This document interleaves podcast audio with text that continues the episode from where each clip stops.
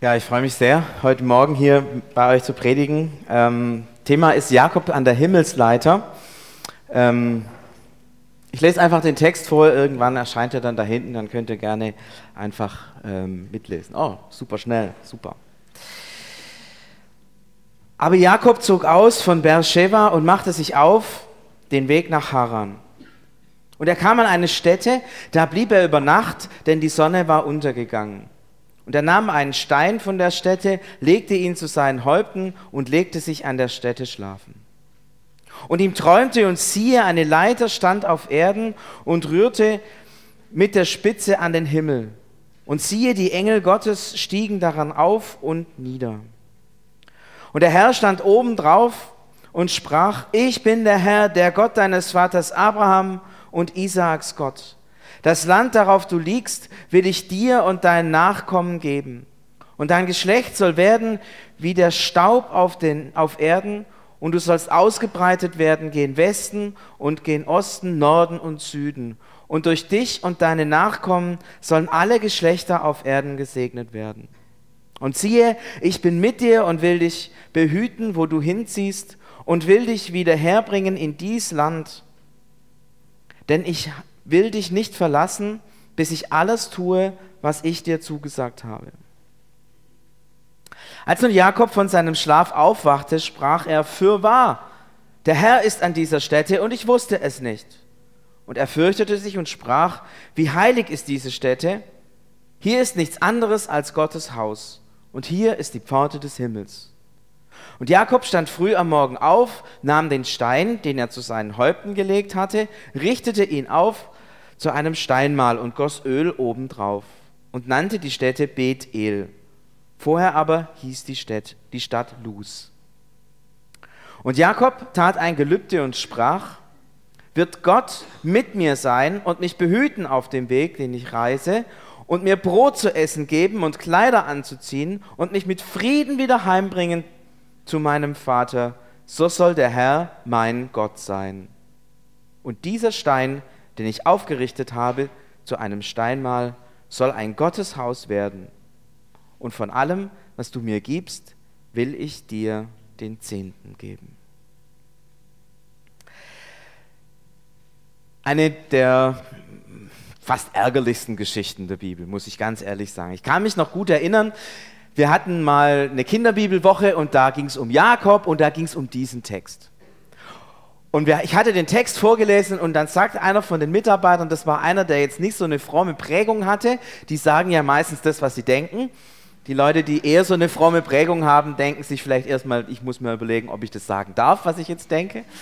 Aber der hatte keine fromme Prägung und hat gleich gesagt, was er gedacht hat und hat gesagt, so ein Quatsch, also das geht ja wohl überhaupt nicht. Wie kann Gott diesem Betrüger so ein Versprechen geben? Ihr wisst es vorher, Kurz vorher hatte der Jakob seinen Vater betrogen. Zusammen mit seiner Mutter hatte er den Vater betrogen und den Segen erschlichen. Und seinen eigenen Bruder im Regen stehen lassen und betrogen. Den eigenen blinden Vater getäuscht. Eigentlich ein No-Go, eine Frechheit. Du sollst nicht falsch Zeugnis reden, wieder deinen Nächsten. Steht irgendwo in den Geboten und hier krass, krass dieses Gebot gebrochen.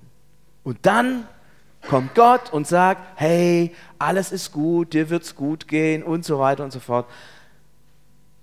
Und diese Reaktion von diesem Mitarbeiter hat mich so provoziert, dass ich immer und immer wieder über diesen Text nachgedacht habe und mir gedacht habe, wie ist es denn? Und warum macht Gott sowas?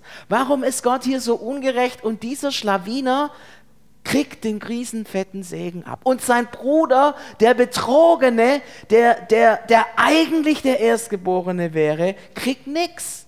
Das geht doch gar nicht. Gott, was machst du da? Und im, im Nachdenken und im Überlegen, wie, wie diese Geschichte ist, sind mir so ein paar Zwischentöne aufgefallen. Etwas, was nicht unbedingt gesagt wird, aber irgendwie so im Raum stand. Vielleicht kennt ihr das, Dieses, diese Werbung, wo dann die Leute so zocken, mein Boot, mein Haus und so, kennt ihr vielleicht? Und irgendwie kam mir diese Geschichte so vor, weil ich diesen Jakob so großspurig erlebt habe. Da sagt er zum Beispiel, das soll ein heiliger Platz sein. Hier ist der Himmel offen. Hier ist, hier ist ein Ort, an dem Menschen in Zukunft beten werden. Und ähm, tatsächlich wurde das auch dann zu einem heiligen Platz. Bethel wurde zu einem Heiligtum. Und ähm, im Laufe der Zeit war das sogar gar nicht schlecht. Der ähm, Samuel ist da ab und zu vorbeigekommen in Bethel und wurden dort Gottesdienste gefeiert und so. Es war, es war, eine, es war eine gute geistliche Stätte, aber irgendwann ging die Geschichte ziemlich unangenehm weiter. Der König Jerobeam hat dort ein Stierbild auf den Altar gestellt, um dass man Gott anbetet als einen mächtigen Stier. Und auf einmal kippt diese Geschichte von Bethel und von dieser heiligen Stätte und von diesem Haus Gottes und hier begegnet man Gott und auf einmal war das irgendwie fast das Gegenteil. Und der Prophet Amos hat seine klare Meinung über Bethel. Kommt nach Bethel und treibt Sünde. Krass, wie dieses Heiligtum, dieser Ort der Gegenwart Gottes, ein paar hundert Jahre später zum Ort der Sünde verkommt und die Propheten diesen, diesen Ort radikal ablehnen. Ist ja dann manchmal so, wenn man am PC sitzt und über so Orte predigt, gell, dann fängt man ja auch an zu googeln. Ähm, ich habe das auch gemacht, mal sehen, ob, die, ähm, ob, die, ob das hier noch, noch da ist, was ich da gegoogelt hatte. Nee, leider nicht. Schade. Ähm, ich habe nämlich Bethel gegoogelt, wisst ihr, was dann rauskam? Ein Altenheim. Ein Altenheim. Ich habe gedacht, kommt nach Bethel und treibt Sünde. Das ist ja ide idealer Ort für ein Altenheim. Ja? Ähm, dann, war da noch, dann war da noch eine russlandsprachige Gemeinde, die heißt auch Bethel. Äh, und ich habe dann gedacht, hey Leute, wisst ihr eigentlich, was ihr da für Namen genommen habt? Ja? Ich wollte nur damit sagen, der, der, der Jakob, der war da richtig stolz. Ja, ich habe hier den Ort gefunden, an dem Gott den Menschen begegnet. Und es mag vielleicht für ihn ganz so gewesen sein, kein Thema. Aber war das nicht eine Kategorie zu groß, die er da gedacht hat? War das nicht zu viel? War seine Erfahrung wirklich die weltbewegende Schlüsselerfahrung für alle Menschheit? Und dann gibt er ja noch dieses Versprechen wenn Gott mich wieder hierher zurückbringt, dann will ich ihm dienen. Das ist schon ein starker Satz, ja. Wenn Gott das, was er hier mir versprochen hat, wahr macht, dann will ich ihm dienen. Dann, dann, nur dann? Fragezeichen. Ist dann Gott der, der irgendwie die Wünsche meines Lebens erfüllen soll? Und er sagt dann auch noch, dann will ich den Zehnten geben. Und der Zehnte in der Bibel ist immer so ein Zeichen für das Ganze. Wer den Zehnten gibt, der gibt sein Leben ganz an Gott. Der Zehnte steht immer, immer für das Ganze. Ja? Also wenn Gott mich wieder zurückbringt, dann will ich ihm dienen, dann will ich ihm den Zehnten geben, dann soll er wirklich mein Gott sein. Aber ist der, als er zurückkommt, ich habe da ziemlich viel gelesen ich habe von dem Zehnten nichts gefunden. Den hat er irgendwie im Eifer des Gefechts äh, vergessen. Und dann diesen Satz, Gott soll mein Gott sein, ich will ihm dienen, ja. Gott erinnert ihn dann irgendwann, na, geh mal nach Bethel. Und dann fällt ihm das irgendwie wieder ein. Und dann sagt er den ganzen Leuten, die mit ihm unterwegs waren, seinen vielen Frauen und Kindern, Ach übrigens, tut mal eure Götzen weg, wir reisen nach Bethel, der Gott in Bethel, der hat es nicht so gern, wenn ihr da eure Götzen mitbringt. Und ich dachte mir, hallo? Ja, da bringt Gott ihn wieder zurück. Ihr kennt vielleicht die ganze Geschichte wunderbarerweise mit vielen Schafen und Kindern und was weiß ich und, und zwei Frauen und einem Geburtswettkampf, den die sich geliefert haben und so weiter. Kommt er wieder zurück, klärt den Streit mit seinem Bruder, den er betrogen hat, und dann lebt er so dahin und lässt sich's gut gehen, freut sich am Leben und seine ganze Familie kann anbeten, welche Götzen sie auch immer wollen. Und wie war das mit dem Versprechen? Wenn du mich wieder zurückbringst, dann will ich dir. Hm. Nix war's mit dem guten Jakob. Er musste seinen Leuten vorher sagen, dass sie ihre Götzenbilder doch bitteschön zurücklassen. Und ganz ehrlich, Gott hat ihn über die ganze Zeit versorgt. Er hat ihm Heimat gegeben, er hat ihm Ort gegeben, an dem er essen kann, trinken kann, Brot essen kann. Über all die Jahrzehnte seines Lebens hat Gott ihn versorgt. Und wie hat er sich verhalten? Der hatte zwei Frauen. Und eine hat er geliebt und die andere nicht. Gut, es war ein bisschen ein fieser Trick, wie er zu diesen zwei Frauen gekommen ist und seinem Schwiegervater. Aber dann hat er diese beiden Frauen ich finde, ausgenutzt. Die wollten unbedingt, jede wollte besser sein als die andere und mehr Kinder kriegen als die andere. Und diese Frauen haben ihre Identität darüber bezogen, dass sie Kinder kriegen. Passt es zu jemand, der sagt, Gott ist mein Herr? Hätte er nicht einfach nur sagen können, ich habe euch lieb, so wie ihr seid? all dieses ganze Unrecht und Unheil, das darüber produziert wird. Und die Josefsgeschichte, die dann weitergeht, zeigt ja noch von diesem Unheil in dieser Familie. Und als ich so über diesen Jakob noch mehr nachdachte, da, da fiel mir so eine Haltung ein, oder da dachte ich mir, das passt so zu ihm, dass er, auch wenn er vor Gott steht, eigentlich weiß, ich bin der Bessere. Also, ähm, ich bin ja schließlich der Schlauere. Ich bin der Erstgeborene. Also eigentlich nicht, aber ich habe mal Linsen gekocht und dann dein Erstgeburtsrecht gekauft. Eigentlich bin ich ja schon der Gesegnete. Den Segen, den da Gott gibt, den brauche ich eigentlich nicht. Ist ein nettes Add-on, aber eigentlich nicht wichtig. Und irgendwie, so zwischen den Zeilen steht dieser eine Satz, Gott hat mit mir doch eine gute Wahl getroffen. Ja, wenn ich Gott wäre, hätte ich mich auch gesegnet. Ja? Wäre ja nicht nötig gewesen. Ich bin ja schon gesegnet von meinem Vater, gell? Aber, aber Gott hat es doch gut gemacht. Und wenn es Gott gelingt, mich zu kriegen als einen, der ihm nachfolgt, oh, dann hat Gott ja aber wirklich einen tollen Fang gemacht. Irgendwie scheinen diese Gedanken oder diese Gefühle in diesem Text zwischen den Zeilen zu stehen. Ein großspuriger, von sich selbst überzeugter Flüchtling. Ich bin cool, ich bin super. Ich habe mit Gott hier was erlebt und das soll für alle Zeiten so sein. Und Gott soll sich freuen an mir und wenn er spurt und mir die Sachen gibt, die mir in den Kram passen, dann will ich ihn auch irgendwie gern haben. Krass, diese Haltung. Und ihr merkt, ich habe hier so ein bisschen Ironie verwandt, denn jetzt mal unter uns Pastorentöchtern, Menschen, die an Gott glauben, kennt ihr das? Ich habe eine Erfahrung gemacht und die soll für alle gelten. Wie gut, dass Gott mich erwählt hat damit hat er doch einen guten Fang gemacht. Ich bin doch so wichtig, ich bin so schlau, so gut, so wesentlich. Gut, dass Gott mich genommen hat. Ich habe gemerkt, ich würde diesen Satz nie sagen. Nie sagen. Ich würde ihn wahrscheinlich auch nicht laut in meinem Kopf denken. Da bin ich zu fromm dazu.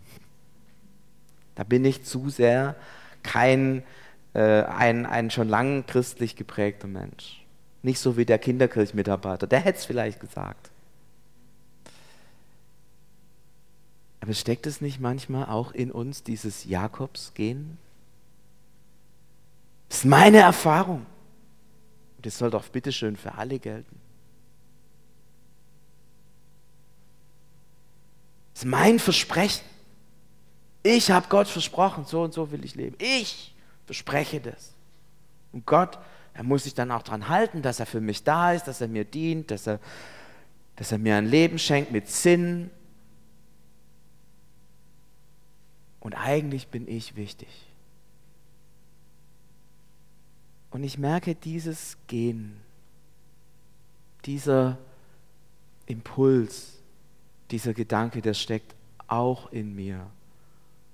Und ich, ich fürchte, er steckt in vielen von uns. Dieses heimliche Denken. Es ist ein heimliches Denken. Hat Gott nicht mit mir einen tollen Fang gemacht? Das sind meine tollen Erfahrungen, das ist mein christlicher Lebensstil. Manchmal ist in uns dieses, Gott muss sich mir beweisen.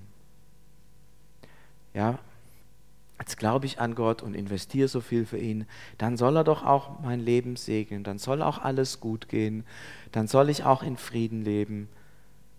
Und letztlich diese Überzeugung, dass Gott mit mir eine gute Wahl getroffen hat. Das ist das Jakobsgehen. Ich glaube, es ist in, in vielen von uns, in mir ist es, und ich glaube, es ist in vielen christlichen Gemeinden und Gemeinschaften ganz, ganz tief drin. Aber es ist die halbe Wahrheit, wenn überhaupt.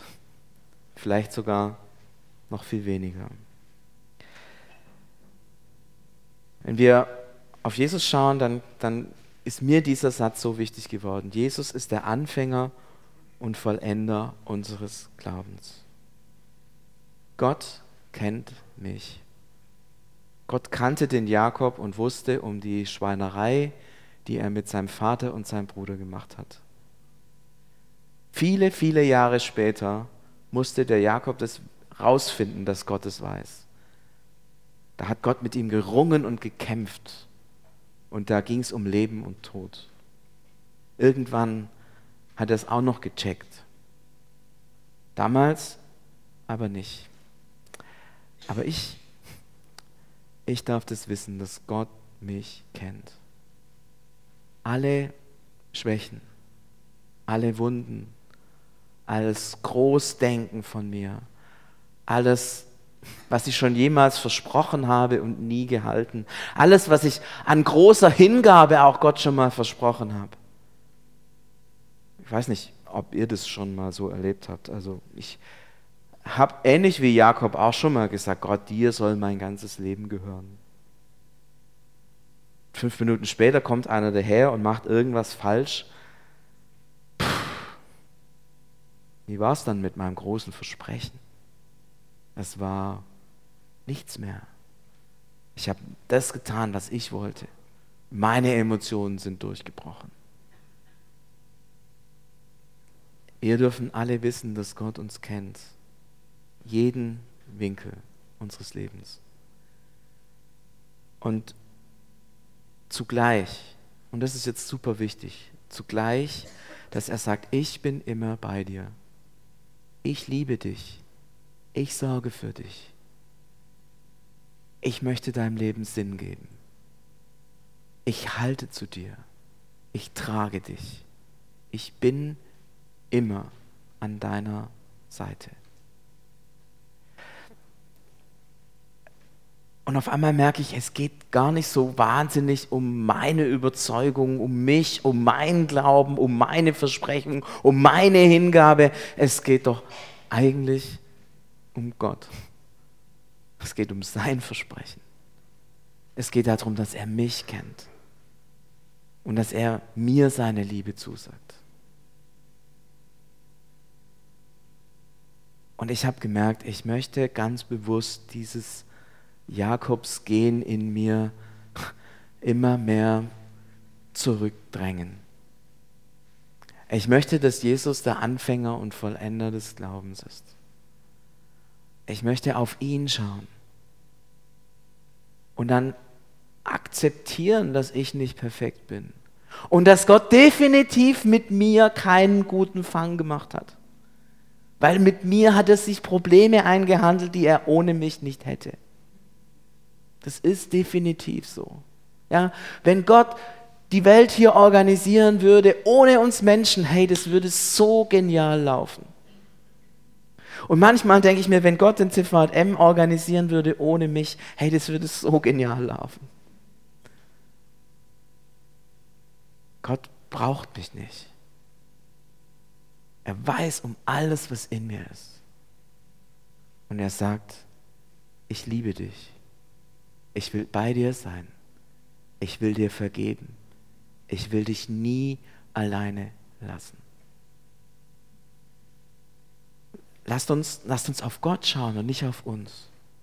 Nicht auf ich, ich, ich, mein, mein, mein. Mein Glaube, meine Hingabe, mein Versprechen, mein, mein, mein. Nein. Er kennt mich. Er liebt mich und seine Zusage trägt mich. Und wisst ihr, darum muss ich auch kein Held sein. Und da fand ich den Jakob richtig vorbildlich. Klasse gescheitert. Ja. Hey, so richtig Mist gebaut. Ja. Das, das ist schön. Ich weiß, es gefällt uns nicht, weil wir dann immer denken, ja, wir sind doch so gut und so, aber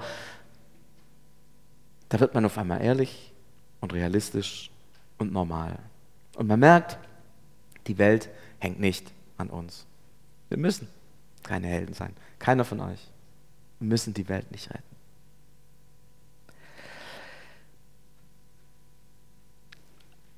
Im Nachdenken über, über diesen Text und über dieses Jakobsgehen und über die Frage, wie, wie ich eigentlich glauben möchte, andersrum, wie ich Gott sehen möchte, der zu mir Ja sagt, so wie ich bin. Da habe ich gemerkt, es geht gar nicht um die großen Versprechen. Es geht nicht darum, dass ich jetzt mein Leben Gott hingebe, dass ich Gott sage, ich schenke dir, was weiß ich, schreib den nächsten Scheck aus oder mein ganzes Leben gehört dir oder ich will, was weiß ich, große Sachen versprechen oder, oder große Dinge tun für Gott. Ich habe gemerkt, es reicht eigentlich so etwas Kleines, was ich Gott gebe.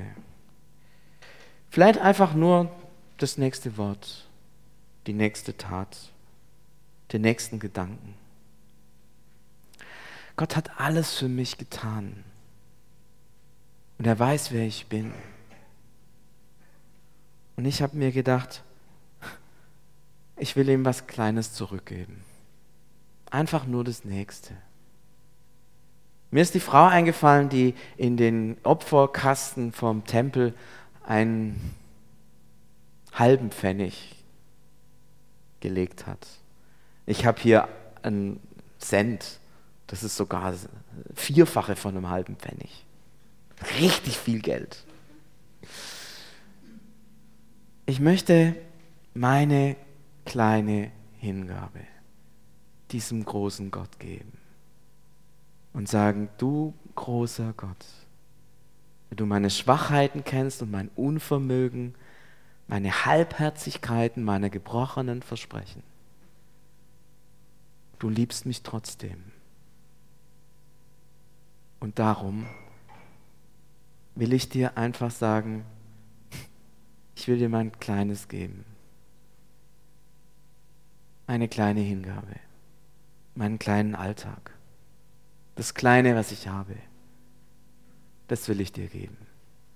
Aber das von ganzem Herzen. Und das ehrlich.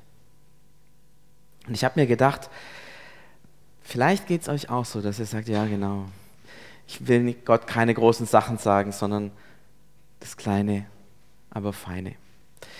Und deswegen habe ich so an mehreren Stellen hier in diesem Raum solche Schalen verteilt mit Pfennigstücken drin. Und ich würde euch einladen, zumindest die, die da in der Nähe von so einer Schale sind, die während dem nächsten Lied einfach durch die Reihen zu geben. Und wenn ihr wollt, könnt ihr so einen Pfennig mitnehmen. Vielleicht in die Tasche stecken und ihn ab und zu mal anlangen und sagen, ja, dem großen Gott, will ich etwas von meinem kleinen Leben geben. Nicht die großspurigen Ankündigungen, sondern das kleine, echte und wahre. Ich würde beten und wir lade euch dann ein zu einer ganz kurzen Stille und dann werden wir miteinander singen. Und währenddessen gehen die äh, Schalen hier rum. Und Jesus, ich danke dir, dass du so zu uns bist. dass du nicht die großen, heldenhaften Versprechen von uns haben möchtest. Dass du nicht möchtest, dass wir die Welt retten mit unserer Frömmigkeit, unserer geistlichen Überzeugung und dem, was wir erlebt haben. Du weißt, wie wir sind, jeder von uns. Du kennst unsere Schwachheiten, du kennst unsere Halbherzigkeiten, du kennst unsere gebrochenen Versprechen. Und du weißt, wie oft wir gebetet haben, dass wir dir unser ganzes Leben geben und was davon übrig geblieben ist, wenn wir mal wirklich Bilanz ziehen. Und trotzdem hältst du an jedem von uns fest, an mir und an jedem von uns. Du sagst, ich liebe dich. Ich bin immer bei dir. Ich vergesse dich nicht. Ich habe dich vor Augen. Weil du so bist, Jesus